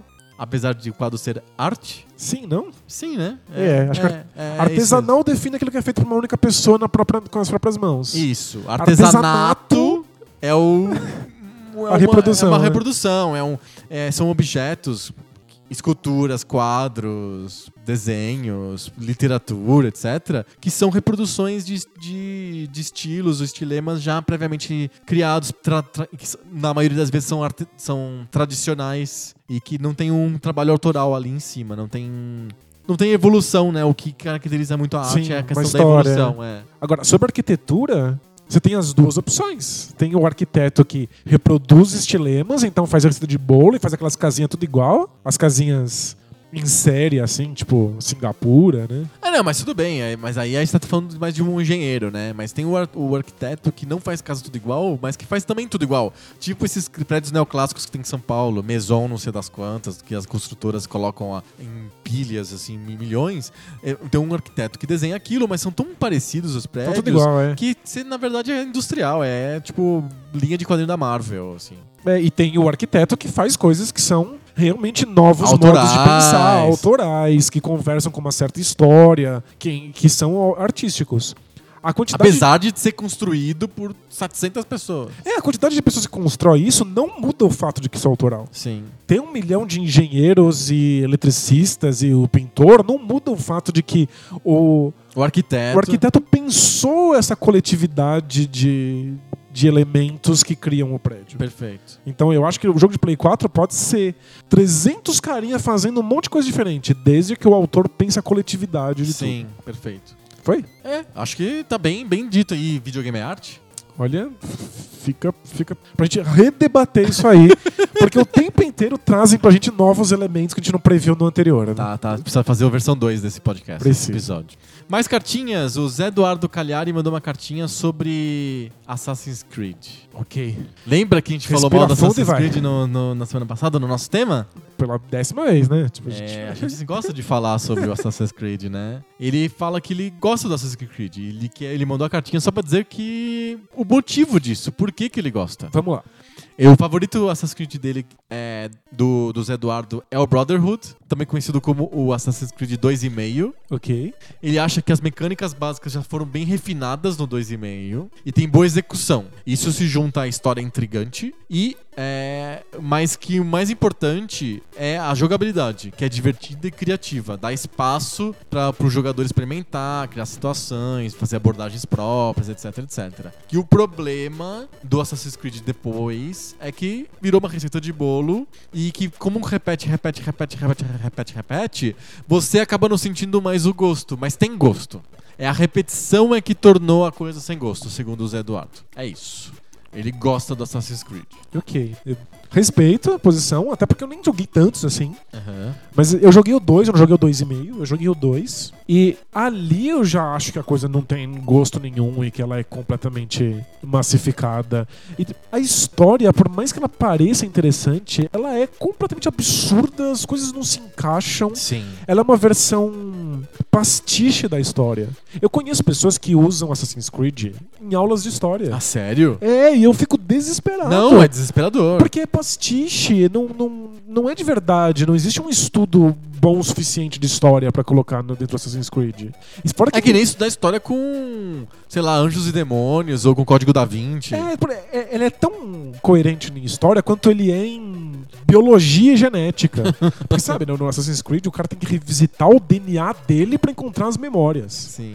Não Então, tipo, é- faz sentido nenhum. não faz sentido nenhum, é super viajado. E eu acho que a sensação de Porque no fundo é, um, é uma história de ficção científica, só que histórica, né? Exato. Joga- você viaja no tempo, né? E eu sinto que a, é a- a sensação de que a, a jogabilidade é aberta é, é uma farsa. Você não tem É tantos. scriptado, apesar de você não perceber. É, é, você- isso. você não tem tantos modos assim de resolver seus problemas. E se você sai um pouquinho da curva, o jogo quebra. É, e, e não é um problema da Assassin's Creed, é um problema de jogos de mundo aberto. Se você faz a coisa numa ordem esquisita ou por um lado esquisito. Não funciona. Não funciona. Se você simplesmente ignora a história e vai fazer uma outra coisa, o jogo finge que você tá fazendo a história ainda, porque senão você precisa salvar essa pessoa, ela vai morrer em 24 Não horas. quero. Não, não, você tem que salvar. Mas aí você pode fazer 400 missões secundárias e quando você volta pra Ainda missão dá pra principal, ainda foram 24 horas pra você salvar. Então eu acho muito quebrado, pouco coerente, não, não, não tem essa, essa sensação de mundo. Eu acho tudo, tudo muito, muito sem sabor. Mas por que dá certo? É o debate de bolsa aí. O que, por que o pessoal gosta tanto do Assassin's Creed? O Zé Eduardo deu a opinião dele. Ele gosta da jogabilidade e das histórias. Principalmente antes de virar massificado. Ou antes de ter tantas repetições da série. Por que, que em geral é tão chamativo? As pessoas. Ah, Eu tenho uma opinião, eu tenho um palpite, um chute. Eu acho que as pessoas gostam desse ambiente histórico. Dessa. De ter. é que- sabe o Playmobil que você compra a caixa dos piratas, depois a caixa do ônibus, e a caixa do, do- da, nave- da era especial, e a caixa do, da Sim, sim. pré-história? Você tem vários Playmobils em diferentes épocas diferentes. Isso é legal, parece que eu tô colecionando. A história do mundo nos brinquedinhos. Eu sinto que o Assassin's Creed é meio isso, as pessoas querem ver mais cenários diferentes. E tem seu valor, e os cenários são bem feitos e bonitos, é legal ver o mundo. E eu acho que a jogabilidade só funciona pra transitar por esse mundo. Uhum. E ela funciona porque ela faz a maior parte das coisas sozinha. Porque você põe pra cima, ele vai lá e pula tudo e atravessa as coisas. E se chega no ponto mais alto pra ver o mundo inteiro, né? É, Porque geralmente é isso. isso, né? Dá uma sensação de que você tá fazendo muita coisa. Eu só acho que você não tá de fato. Mas eu- no fundo, eu acho que Assassin's Creed funciona e faz sucesso porque passa sensações interessantes. A sensação de ver aí o novo cenário e o Aham. novo brinquedinho. A Eu quero sensação me de que você sentir na tá... Revolução Francesa, na Revolução Americana, na Revolução Industrial, É, no Egito. Vai ter agora o próximo é no Egito. e passa uma sensação de que você tá usando da jogabilidade pra transitar nisso aí. Só que como a jogabilidade é- faz quase tudo sozinho, ela é muito limitada, o cenário não é profundo, não tem um estudo muito bom feito sob- sobre, as coisas que eles estão mostrando, o jogo causa sensações boas, mas é muito superficial. Uhum. Assim que você dedica um pouco mais de tempo pra analisar ele ou que você joga outros, começa a perder o sabor muito rápido. Perfeito. Mas é, no fundo é um. Mas ele é gostosinho. É gostosinho e dá essa sensação de, nossa, coisas da história, que legal. Eu acho que no fundo o que as pessoas querem é isso. É viajar no tempo. Faz sentido. É o Bill and Ted. É que nem assistir, sei lá, o History Channel. A pessoa quer, quer ver aquelas imagens, essas- ter essas sensações. Não quer muita jogabilidade profunda ou história profunda. É. É que no History Channel só passa coisa de alienígena, mas. Aí tem que jogar Assassin's Creed, porque não tem jeito. né? É verdade, o History Channel não tem nada. Se se tivesse um canal chamado The The Alien Channel, eu faria só sobre programa sobre história. não é? Fechamos? Fechamos. Então semana que vem a gente volta com mais papo novo. Sobre videogame velho. Valeu! Tchau!